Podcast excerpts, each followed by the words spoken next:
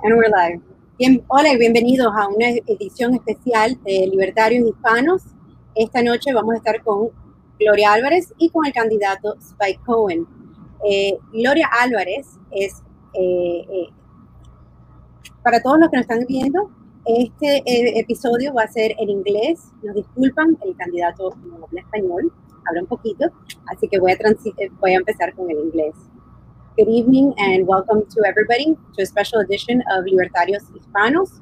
Tonight we are going to have Gloria Alvarez and uh, Jeremy Spike Cohen.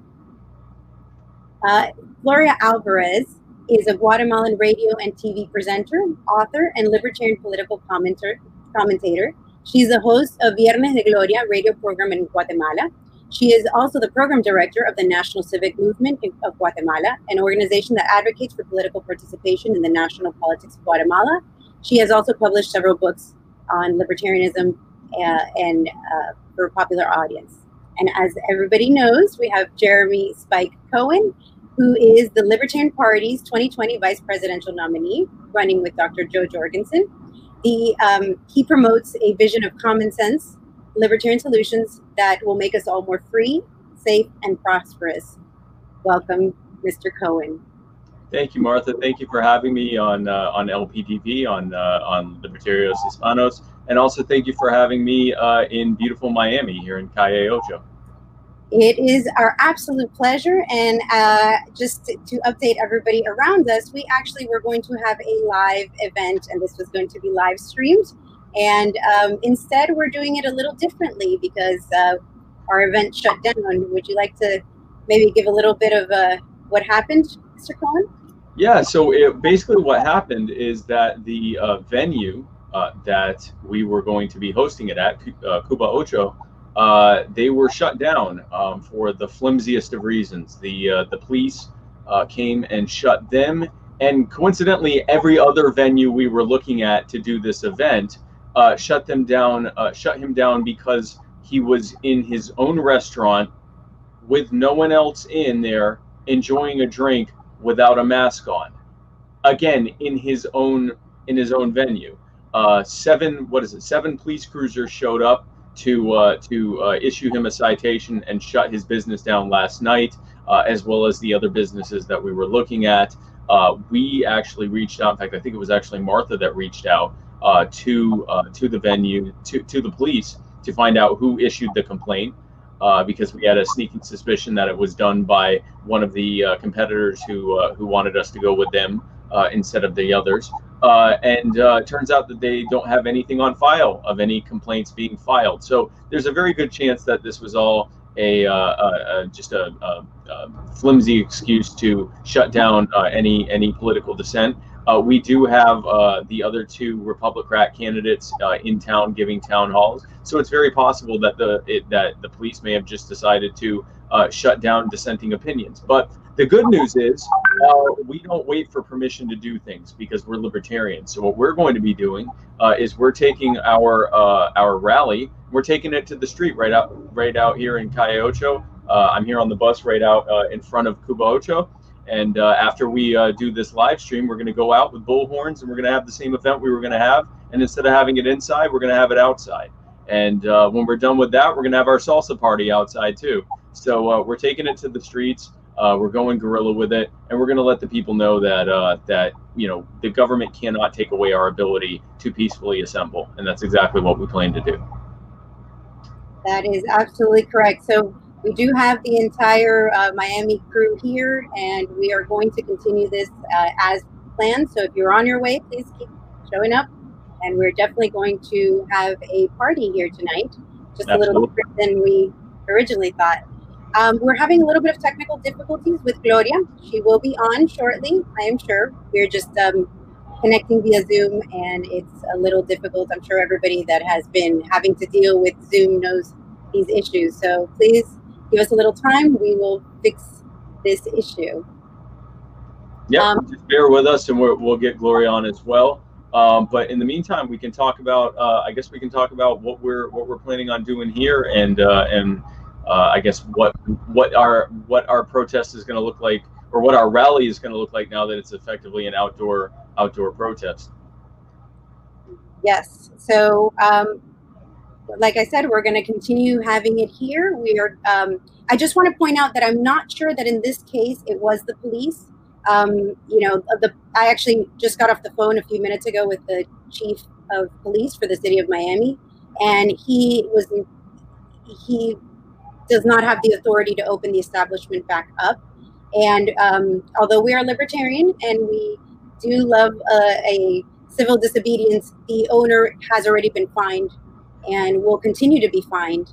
So, um, you know, we are being conscious of that and we do not want to cause problems. Um, so we're, we're going to do it outside for now, but the, the chief of police did say that they have no control. Unfortunately, it seems to be the city manager of Miami uh, is doing. So hopefully, if he watches this, uh, we do have we do have some press coming to, to also. So this uh, keep your eyes peeled. This isn't going to end right here with this uh, podcast. We're going to keep having uh, live streams after this, and we will continue to post on what is going on. Absolutely, absolutely, yeah, and and. and and you know this speaks to what we've been dealing with across the country while our opponents are hiding in their bunkers and basements while the american people are increasingly taking it to the streets to let the world know about their displeasure with the abuses and excesses that are coming from this out of control republican government uh, when we do go out in, into the into the streets, we are often told that we can't do that. When we when we try to peacefully assemble uh, in homes and in businesses, uh, government often comes and says you can't do that. You're not allowed to do that. It's a blatant violation of our of our First Amendment right. It's a blatant violation of our natural rights to peacefully assemble, our right to freedom of speech. Uh, it's it's a blatant violation, and that's why we're not going to take it lying down. We're not simply going to say okay. We're going to go out to the streets and we're going to let uh, we're going to let everyone here know, including the police, including that city manager. Uh, hopefully, he hears near he lives nearby because uh, I'm pretty good with a bullhorn, and uh, they're gonna they're gonna know they're gonna know that they can't shut down the voice of the people. We are seeing a uh, an America where the cost of living is spiraling out of control we're seeing in America where an increasing num- increasing number of Americans don't know how they're going to be able to afford healthcare, to be able to afford higher education, to be able to afford housing, to be able to afford the things that they need. They're watching as we are in the worst recession that any of us has ever experienced in our lives, while at the same time stock prices are at or above all-time highs because the government took trillions of dollars from us and handed it to multi-billion dollar multinational corporations and stuck us with the bill for it. That's a bill we'll be having to pay off for 40 years with interest. We have seen time and time again how things like this pandemic, which was imposed upon us because the FDA and the CDC didn't allow uh, medical professionals to test COVID patients, uh, which led for led it to uh, be able to spiral out of control and uh, and for the spread to be able to, to, to spread without any ability to contain it or, or, or even track how it was happening. Uh, and then when that happened, when the government utterly failed us and didn't allow uh, healthcare workers to do their jobs and save lives, they tried to shift the blame to you. They told you it was your fault. They said it was your fault for wanting to live your life. It was your fault for wanting to go outside. It was your fault for wanting to work or to run your small business to feed your family like the owner of Cuba Ocho is going through right now. They were told it was your fault for wanting to go to your house of worship. We've seen people get arrested for having church outside in their cars because they weren't allowed to do that. We've seen people get arrested for going to visit their loved ones. We've seen people getting arrested and being fined for trying to have uh, Alcoholics Anonymous uh, meetings or have uh, counseling for their for their addiction or for their depression or other issues. We've seen people who are unable to go to hospitals and get cancer screenings because the government's made it illegal for hospitals to do anything but treat COVID patients in some states. We have seen government impose itself on the people and cause massive, massive human suffering. And not to mention the we don't know how many hundreds of thousands of lives will be saved as a result, or, or could have been saved as a result of, uh, of, of being able to contain this. And the American people are sick and tired of it. That's why we're taking to the streets. That is absolutely correct. And uh, touching on what you spoke about, uh, the owner of Cuba Ocho, Roberto, earlier today was telling me how he came to this country in the Mariel boat lift uh, back in the early 80s. Yeah. And opened up this location and has been working really hard for it and has had seven months of closure. And tonight was going to be his first night of opening up. So um, it's especially hard for a lot of of people. And welcome, Gloria. Can she hear us? Hola, Gloria, ¿no escuchas?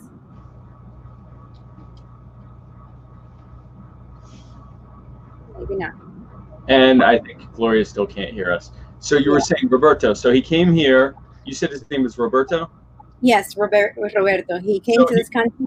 He's Cuban. He opened up a museum and bar here in this location before. Uh, so Miami's had a, a transformation in recent years. This area, Little Havana, is is coming to life, and he was a big part of this location and having having that. So, hola Gloria, ¿nos escuchas? Can you hear us? We can hear. Uh, can you hear me? Because I can't Yes. hear Martha nor Spike, and I can't see them either. Oh, we can hear her. We can hear her just fine. Yeah, we can hear her just fine. So while she's while Gloria's figuring that out, it, it is very interesting that Roberto. How ironic that Roberto comes here from Cuba, comes Okay, so let me try something. I'm gonna have another phone where I can hear Spike and Martha talk because I cannot hear you from from this live stream connection. So there's gonna be a little bit of delay. Um, but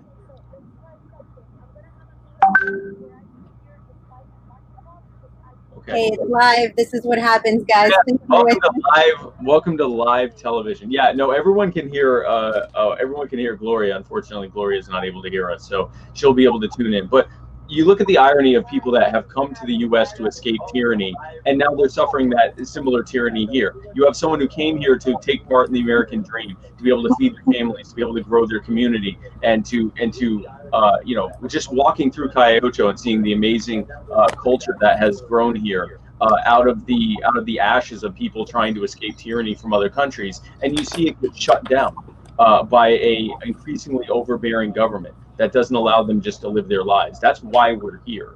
Uh, we are here to highlight the uh, the the struggle of people. Uh, around this country who are just trying to live their lives and in some cases uh, they are being outright banned from being able to do it. In other cases it's just being made prohibitively expensive for them to be able to do it. And it needs to end and it ends with kicking these republicrats and their cronies out of office and taking all the power and freedom and wealth that's been stolen from the american people and putting it back in your hands where it always belonged. That's what a vote for jo jorgensen is. That's what a vote for libertarians is. It is a vote for true power back to the people where it always belonged.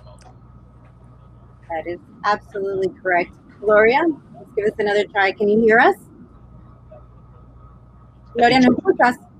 i think she's uh, setting up another phone where she'll be able to hear us on that i believe yes, I can hear you now. Uh, oh yes sí, te, te escucho súper bien. Chévere. Bienvenido, Gloria. Yeah, I have, I have, I have actually two cell phones because I cannot hear you during the live stream. Um, and I don't know if you can hear me well, but um, Perfect. we hear you perfectly we, we've heard you perfectly the whole time ahí está. Y estamos en vivo, Gloria. What I have is a little bit of delay. Let me see. See?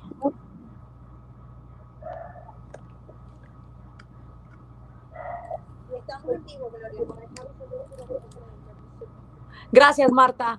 Eh, bueno, saludos a todas las personas que nos están escuchando eh, de todas partes de América Latina. Estamos intentando hacer este live eh, con el Partido Libertario de Estados Unidos desde Miami. Eh, interesante todo lo que Marta contaba y Spike también. Uh, I'm going to switch to English now. Um, I think it's very valuable what the Libertarian Party is doing, and I don't think it's it's uh, it's it's only the thing of the horse race about winning because in Latin America we have experience of people always voting for the winning horse And it doesn't matter if the winning horse has the best of ideas or the best of the interests. And it is um, actually very sad that in Latin America, in so many countries, mediocrity and conformity and going with the winning horse has brought us so much misery and that's why the latin american community in the united states has grown because a lot of people from different countries venezuela cuba nicaragua guatemala mexico everywhere go to the united states to try to find a better future for what they they did back home by voting uh, as we call it in spanish por el menos peor, for the lesser of the two evils, right? So why is it that in politics we all always have to decide in between cancer and HIV? Why is it that people think, well, I don't like the Republicans, I don't like the Democrats, I don't like the right wing, I don't like the, the left wing, but those are the only two choices that's not true anymore and now in in the united states as well as in many countries all, all over Latin America, there is the possibility of voting for libertarian ideas. So, first of all, I want to say to Marta and Spike, thank you for what you're doing. I think it's really valuable. And I think that the Hispanic community, both living in the United States and also benefiting here in Latin America from the policies of the United States, deserve to know that there's a third and valid option and that you are not condemned in between voting for socialism, which is that what the Democrats are proposing, and this uh, obsolete, conservative, and mercantilist system that the Republican Party has also put it in place. So I would like both Marta and Spike to talk a little bit about what can the Libertarian Party offer to the Hispanic community that uh, they're not going to find either in the Republican or the Democrat Party. Uh, bear in mind that this might be the first time and the first opportunity that a Hispanic community listens that there is such a thing as a libertarian option for the United States and that it's going big and uh, and, and it's uh, getting even better. Absolutely, and Gloria, thank you for for coming on. I agree 100% with everything you just said. You know, we are told that we're supposed to vote for, as you called it, the lesser evil, and yet we keep voting for lesser evils, but keep getting more and more evil. So clearly, that strategy has not worked. As you said, a very similar thing in the U.S. as in apparently in Latin America as well. The idea that you have to vote for one of the two sides that is the most likely to win. Well, if you lose as a result of that, if your interests lose as a result of that, if your communities lose as a result of that, if the power is stolen from you and your money is stolen from you and your ability to make choices for yourself and your loved ones and your communities is stolen from you in your process in process, then what did you win? Uh, clearly, you didn't win anything. The only people who won are the the cynical uh, uh, liars who, who who lied to get your vote and pandered to you to get your vote. I think that what we have to offer uh, specifically the Hispanic community in the U.S. is I, I talked to uh, Latino people uh, across this country, and what I've heard over and over again, uh, most of them are either uh, themselves uh, immigrants to this country or first or second generation to some whoever immigrated to this country. So it is very fresh in their minds what they fled when they came here, or what their parents or grandparents fled when they came here and for them to see that same inclination towards greater government control of their lives uh, to see that kind of creeping forward here in the US, not just from one party or the other, but from both of the major parties, often working together to grow this government, to grow what we in the Libertarian call Libertarian Party call the cult of the omnipotent state, the idea that government should have control of every aspect of your life and that you basically are a subject to that government. It is horrifying to them uh, in a way uh, that is especially horrifying to someone who themselves or maybe their parents fled that exact thing happening uh, far much further along the line. Uh, so we are able to offer them uh, an understanding of what they have come from and a and a, a clear and viable path towards dismantling those same plans happening here and dismantling these oppressive and tyrannical structures and taking that power and wealth and freedom that was stolen from them, that has been stolen from the American people, that was stolen from them in their home countries, and make sure it doesn't happen here and put that power and that wealth and that freedom back in their hands where it always belonged. And that message so far has resonated very well with all the communities that we have spoken with. Today, uh, Gloria, I'm not sure if you know, but the rally where we, the location where we were supposed to have the rally today uh, in uh, in Calle Ocho in in, in uh, Little Havana in, in Cuba, uh, Cuba Ocho, the police shut it down. They shut it down, possibly because they didn't want to hear dissenting opinions. But for whatever reason, they shut it down. They have shut this business down for over seven months now. This uh, Roberto, who owns this uh, company, who owns uh, Cuba Ocho, is unable to be able to provide for his family because government simply will not allow him to open his doors. Uh, and so we are actually doing a protest right here in the streets with bullhorns to let the public know, to let the people who live here in Little Havana know that they don't have to live this way, that they don't have to live under Republican and Democrat rule. They don't have to live under a government that presumes the authority to tell them whether or not they're essential, whether or not they should be allowed to live, whether or not they should be allowed to provide for the families and loved ones. That is what the Libertarian Party op- offers. Not just a lesser of three evils, not just a third party to vote for, but an actual viable difference, giving them their power back and dismantling these terrible oppressive structures that are making their lives incredibly, increasingly hard and increasingly difficult.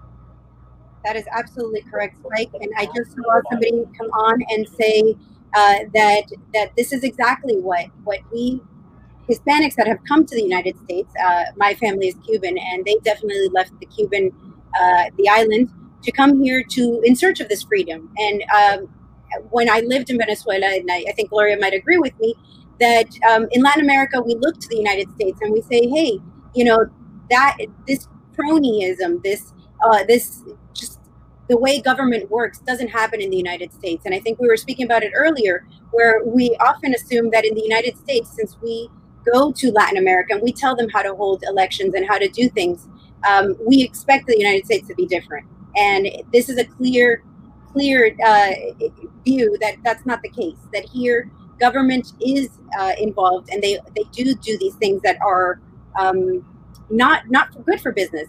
And so, uh, the Latin community, people such as myself, we do come here for freedom, and then we find that the U.S. government now is uh, trying to shut down these businesses and trying to do these things that are not um, helpful to anyone. And yep. um, so Gloria.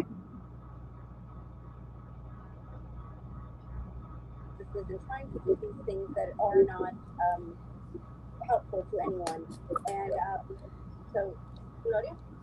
Thank you, Marta and Spike. And let me tell you guys, congratulations. Because in the moment that you are getting banned and harassed and shut down and canceled and attacked, it means that you are doing something that is important and that is uh, is scary for the establishment. When you yes. are really not a threat, and I mean a threat for that status quo of cronyism, of corruption, of mercantilism, of that despise both to real, true free markets and also the civil liberties that every individual is entitled to, when you are actually not causing any noise or any uh, damage to the status quo, they simply don't pay attention to you. And I would love to be right now in Calle Ocho in Miami, protesting with you guys and being part of that and making lives and make some noise for people to know that finally there has come a point where the Libertarian Party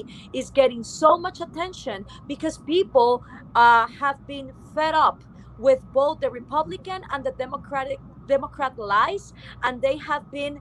Uh, uh, fooled and misled into thinking that there are only two ways of thinking. And regarding the Hispanic community, it, it has been quite convenient for the Latinos uh, first of all, to go with the Republican side, which you know uh, sometimes uh, is coherent with the religious, conservative, homophobic, machista, traditional backgrounds that are also part of Latin America, and so they like some of the Republican Party ideas until the Republicans are not as friendly with the immigrants. Then is when the Hispanic uh, community says, mm, wait a minute, maybe I don't like the Republicans that much. And then they turn on the side and go to, to, to the Democrats who also have this discourse that sounds familiar because it's socialism. It's like the socialism back home from Hugo Chavez, from AMLO, from Daniel Ortega, from Michelle Bachelet, the Kirchners, Lula da Silva,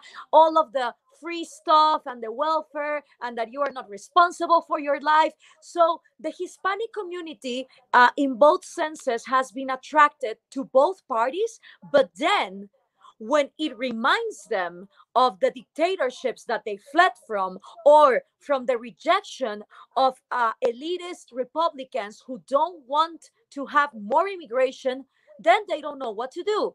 And this is where the Libertarian Party enters and I think has something fresh to offer, both to the Latino community, the more than 60 million Latinos uh, living in the United States that are sending money back home and supporting a lot of families, but also to Latin Americans who want to build richer countries and better countries here. Because someone needs to stay to rebuild Venezuela, to rebuild Argentina, to rebuild Guatemala, Mexico, and all the countries that have been uh, completely destroyed by cronyism and corruption. So, for the people who are staying back in Latin America and also for the Hispanic community living in the United States, can you please tell us uh, a top five uh, important messages and proposals that the Libertarian Party has that neither the Republicans or the Democrats are gonna offer them? Absolutely. So, number one, we need to end this system of cronyism, which feeds into the welfare state. Because I have talked to people in housing projects, I've talked to people in poor communities, I've talked to people of all different walks of life, and here's what I heard: I heard that government made it un- made them unable to be able to climb up the economic ladder. They removed all the rungs from the ladder so that they had to stay in the social safety net. They add they put in things like occupational licensing law, licensing laws. They put things in place like zoning laws that make it illegal for them to do business in their their own home. They put in, in place ridiculous taxes and mandates and fees that drive up the cost of living so much so that if they want to start a business, they already have to have fifty thousand or even a hundred thousand dollars to be able to start that business legally. Well, if you don't have fifty to a hundred thousand dollars, you can't start your business legally. So you may have a little bit of a of a side hustle, we call it in the states, basically an illegal small business uh, that should be completely legal, something like mowing lawns or doing hair or doing food service or something like that. But they're not able to grow it into something that they can actually live off of.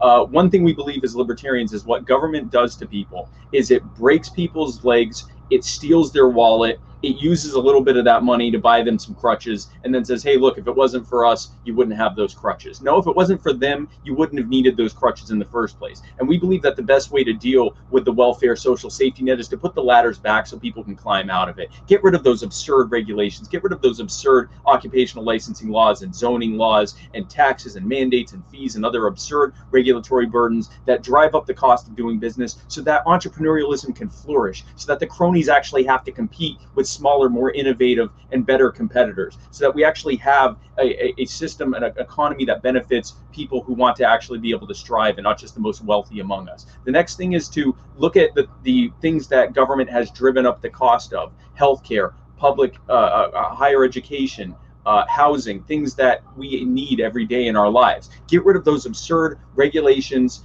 and uh, and taxes and other regulatory burdens that have driven up the cost of healthcare, that have driven up the cost of housing, that have driven up the cost of higher education. Get government out of it.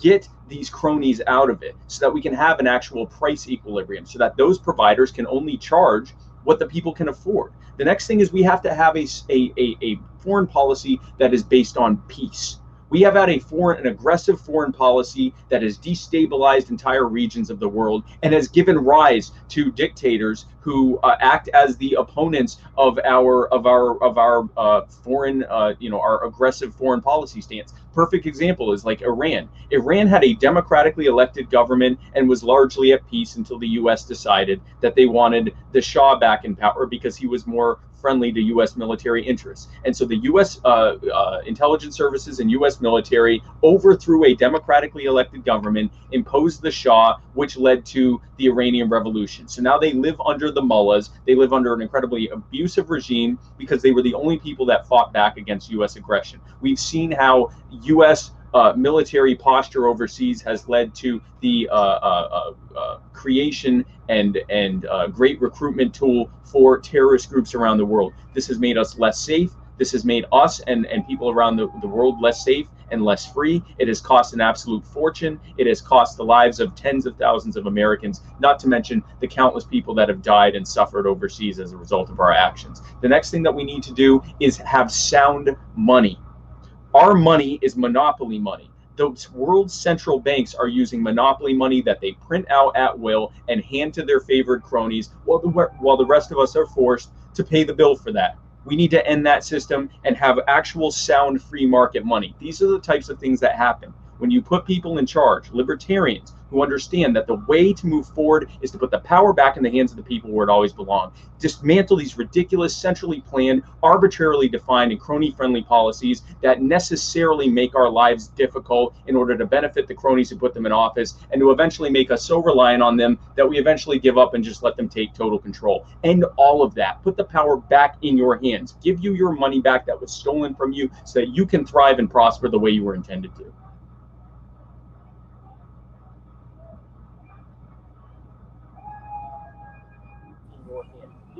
Money back that was stolen from you so you can find and prosper the way you were Marta, I don't know if you want to add something to that. Uh, Marta, you're still mute, muted. Sorry. Go ahead, Gloria, please.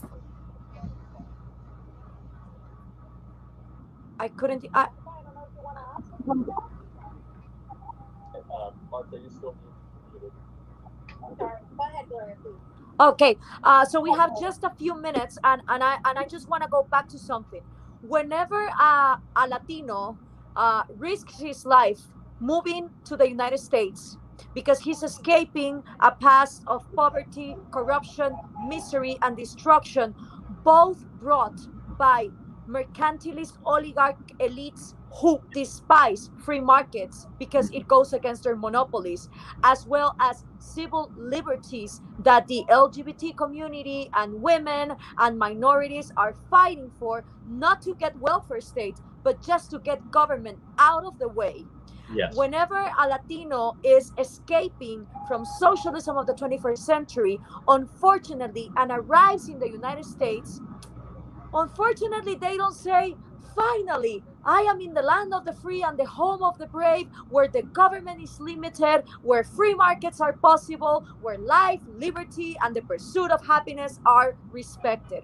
If all the Hispanics who escape from these horrible scenarios from Latin America would move to the United States and understand the basis on how the United States was founded, they would also understand that both the Democrat Party and the Republican Party have speeded on the project that the founding fathers originally presented, which was a limited government with absolute free markets and where individuals were owners of their own lives with no safety net, with no welfare state, no Federal Reserve to print money that has no backup whatsoever. That's so right. if people would actually understand how the United States was founded, they will come up to the conclusion that it is the Libertarian Party, the one that is most congruent and most coherent to the project that made the framework for one of the most prosperous nation in the whole planet. It was because of free markets and limited government. But those two ideas have been betrayed by both the sorry, by both the Republican Party and the Democrat Party, increasing the, the, the, the government controls and regulations and making it possible in 2020 for the Libertarian Party to go back to basics, but with a modernized view for the 21st century. So I want to uh, leave you on this uh, on, on these last minutes for you guys to explain that the success of the United States has much more to do with the ideas that you are fighting to take back to the White House than the ones that have been implemented in the past century and so. Absolutely, Gloria, and that's the problem is that the people who have been in power had a vested interest in taking the power from the people.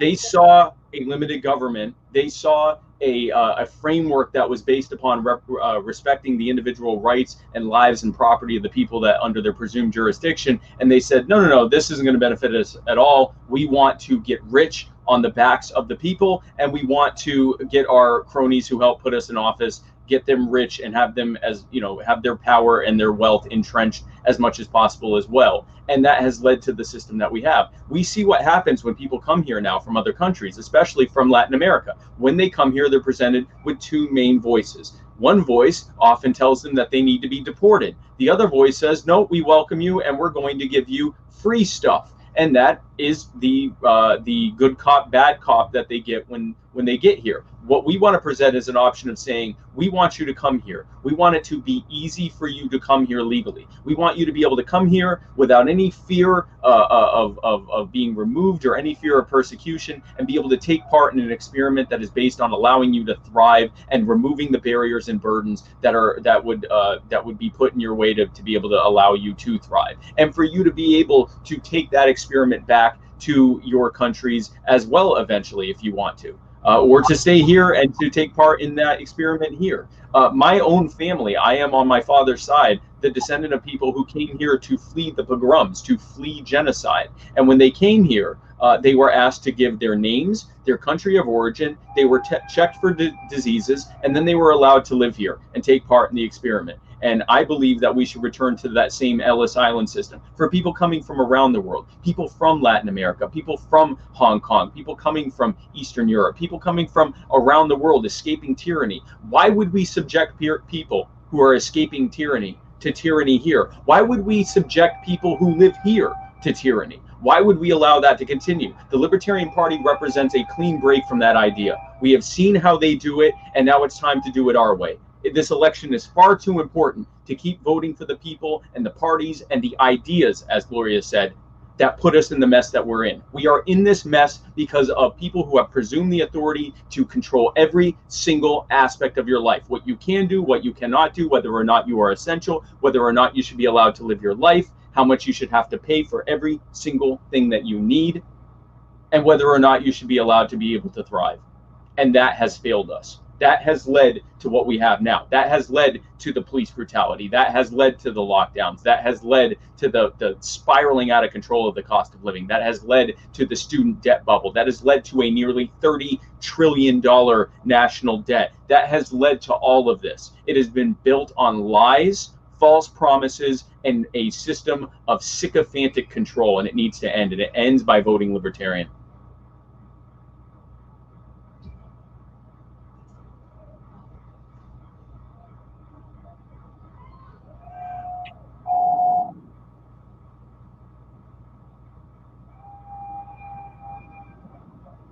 Gloria, you're still muted.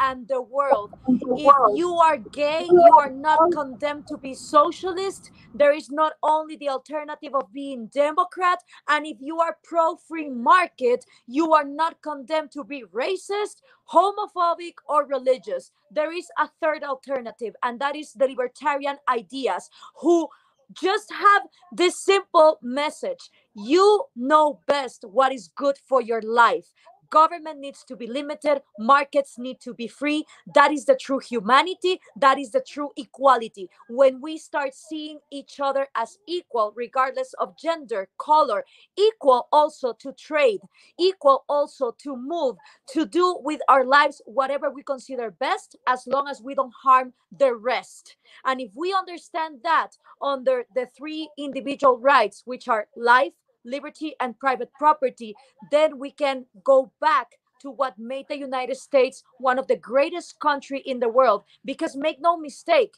this is not a guarantee. This can be lost. The United States was a miracle, which for the first time in 1776, they put on paper that the government was to serve the people, not the people to be servitude of the government as it was back in Europe and as it has always been in Latin America. And this miracle can be only be sustained by the right ideas and those are the ideas that the libertarian party is putting i really hope spike that your message gets more diffusion among the 60 million Hispanics who live in the United States and who still don't know about this third alternative, but also by the more than 500 million Latin Americans who have deep concerns of what's going on between the United States and the relationships with our countries here because we need progress, we need wealth, we need sound money,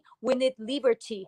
And you are not condemned to have two parties that chop your liberty, one in the economic aspects and the other one in your individual civil liberties aspects. I hope that we have another opportunity to talk. Good luck in Miami. It was an absolute pleasure talking with you, Spike, and I hope that uh, this live gets shared and liked and commented and spread all over Latin America.